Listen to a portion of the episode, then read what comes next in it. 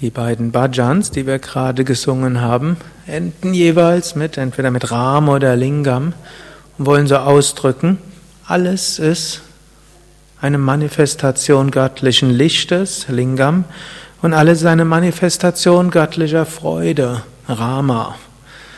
Und das ist leicht zu sehen natürlich, hm, wenn es einem gut geht, wenn man gesund ist, wenn Menschen freundlich sind, wenn irgendwo man vielleicht Zeit hat zu meditieren, wenn hm, man im Haus Yoga Vidya ist, wenn man in die Natur spazieren geht und es scheint die Sonne hm, und es gibt andere Momente, dann ist das vielleicht etwas schwieriger, wenn man Erkältung hat, wenn irgendjemand nicht so freundlich ist, wenn man nicht kriegt, was man gerne hätte das sind jetzt einfache Dinge im Alltag und es gibt natürlich auch Dinge, die hm, Menschen ne, sehr viel mehr belasten können.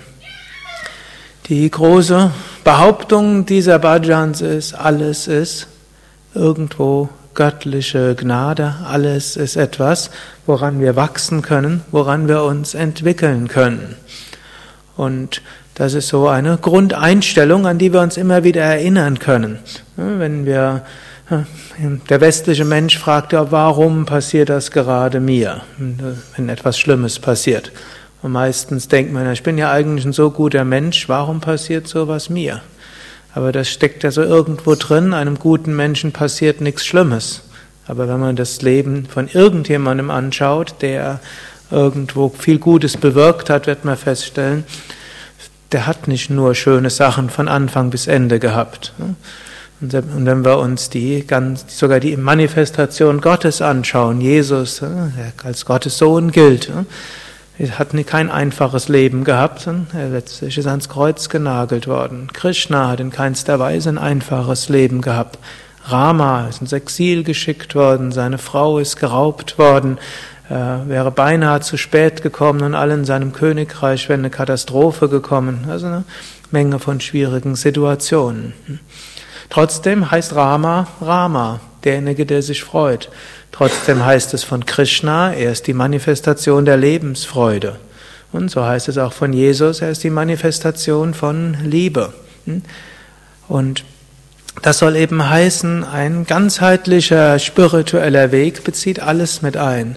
Wir nehmen an und wir gehen davon aus, dass alles, was kommt, irgendwo für einen gut ist, sich zu entwickeln. Der menschliche Geist ist jetzt zu klein, um das alles genau zu erfassen. Warum? Und so können wir einfach mit der Arbeitshypothese gehen, wenn wir uns fragen, warum geschieht das mir? Können wir einfach sagen, damit ich daran wachse. Ich weiß nicht genau warum und wie, aber ich gehe einfach von dieser, davon aus, vielleicht ist am Anfang eine Arbeitshypothese, von der man ausgeht, Vielleicht ist es irgendwann etwas, was nicht nur Arbeitshypothese ist, sondern eine Erfahrung und eine Erfahrung des lebendigen Wachsens. Und man kann das auch so irgendwo in den Alltag hineinbringen. Man kann sagen, Ram, Ram. Ich kannte so einen Schüler vom Same Vishnu, der auch einiges gemacht hat, um Yoga zu verbreiten. Ein enger Schüler vom Same Vishnu war. Hm? Und wenn Probleme kamen und jemand verzweifelt, hat er erst gesagt, Ram, Ram. Das heißt, dann nimmt er erstmal die Zeit, kommt von Gott. Hm? Und dann, nachdem man dann, ich kann mich irgendwann mal erinnern, dort habe ich dem irgendwo gesagt, man muss ganz schnell irgendwas machen, da ist irgendwo was ganz Schlimmes. Ne? Hat er erstmal mich angelächelt und hat gesagt, Ram, Ram. Zuallererst habe ich mich verschaukelt gefühlt. Hier war was zu unternehmen. Aber hat mich erst angeguckt und hat gesagt, Ram, Ram. Und dann hat er dreimal durchgeatmet und ich wusste jetzt auch nicht. Hier war ich. Es musste was gemacht werden, bereit zu springen oder was auch immer notwendig war. Und er sagte erst Ram, Ram. Und dann hat er noch gesagt, und jetzt, wo wir uns an Gott erinnert haben, what to do? Was machen wir jetzt? Gut, und danach natürlich dann, er war auch einer, der schnell war und der Dinge dann in die Wege geleitet hatte und so Ich weiß jetzt gar nicht mehr, worum es sich gehandelt hat. Das ist nicht mehr in Erinnerung, aber das eine, die Szene habe ich noch gut im Kopf. Hm? Als erstes Ram, Ram. Und dann die, wenn wahrscheinlich nur drei Atemzüge der Stille gewesen sein und dann hm, nochmal kurz, nachdem wir uns jetzt an Gott erinnert haben, jetzt, hm, what to do. Hm? Dann haben wir auch tatsächlich dann eben gemacht.